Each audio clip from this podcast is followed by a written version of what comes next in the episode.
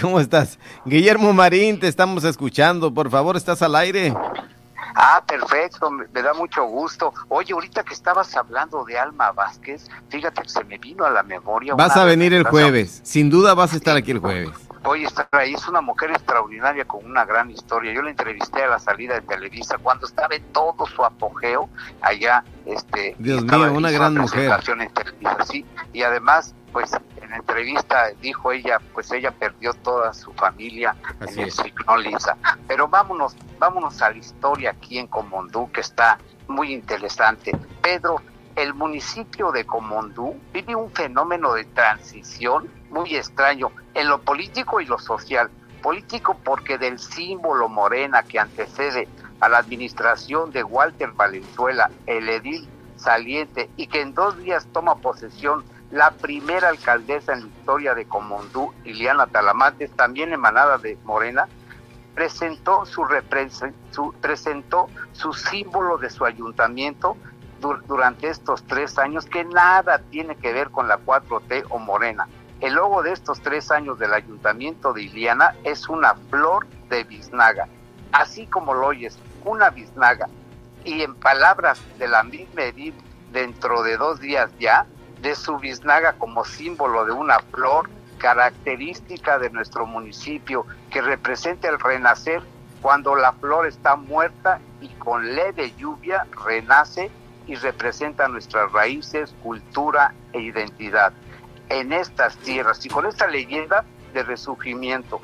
Y dijo muy bien, porque el ayuntamiento de Comondú que recibe es una biznaga que necesita lluvia para renacer y que Ileana Talamantes, la primera mujer edil, recibe el ayuntamiento de Comondú como jamás otro alcalde lo haya recibido en peores condiciones. COVID en fase 5 crítico, las finanzas quebradas y retraso en el pago de nóminas. Ayer jueves, Pedro, los trabajadores del servicio público tomaron instalaciones, hicieron un paro laboral y la población adicional asustada por el fallecimiento de COVID de cinco personajes representativos en tan solo cuatro días que han fallecido, entre los que están pues la queridísima Consuelo Martínez Alonso, esposa del alcalde Joel Villegas, como Margarita Vega Sandomal, entre otras personas.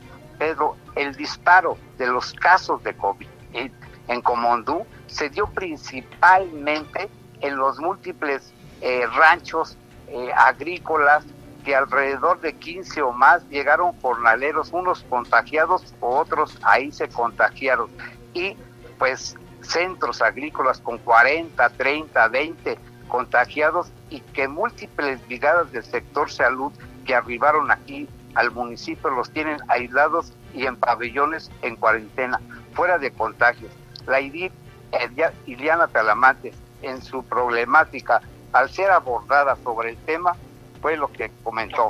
Tú entras a tomar posesión como edil en esta fase 5, que es la más delicada al respecto, ¿qué le mira, Marín, estuve en la sesión del Comité de Salud y ahí explicaban eh, cuál es el motivo por el cual Comondú se encuentra en fase 5. Esto lo detonó eh, unos brotes que hubo en unos ranchos agrícolas. Eh, muchos de los casos de jornaleros que tenían menos de cuatro días que habían llegado. Entonces, eh, por, por decirte una cifra, en un rancho había 20, en otro rancho había 30, entonces eh, se toma la determinación de considerar al municipio en fase 5, pero estos casos no, no, no están pues en la población aquí permanente del, del, municipio, sino en las eh, personas que recién llegaron a trabajar en esos ranchos agrícolas. Entonces, eh, ya se tiene identificado, ya se tiene, digamos, controlado, aislado, los ranchos están preparados con pabellones en donde eh, ahí eh, resguardan a las personas y, pues, sin, problemas, afortunadamente, ¿no? Cumpliendo con, con la fase de, de, aislamiento, de cuarentena que se les da para, para COVID. Pues así están las cosas, así con el COVID, pues este eh, Pedro, la entrada a clases aquí en el municipio de Comondú este lunes fue mínima. Estudiantes, asistentes. El principal problema, las aulas deterioradas y vandalizadas por robo de cables, enseres. Y el principal, padres de familia temerosos.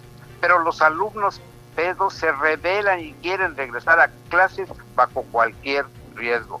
Y el epílogo, Pedro, es que Walter Valenzuela, el alcalde saliente, declaró públicamente a Martín Valquier, el periodista, que si hubiera sabido los conflictos que iba a vivir como alcalde, jamás hubiera aspirado a la ser edil de Comodú.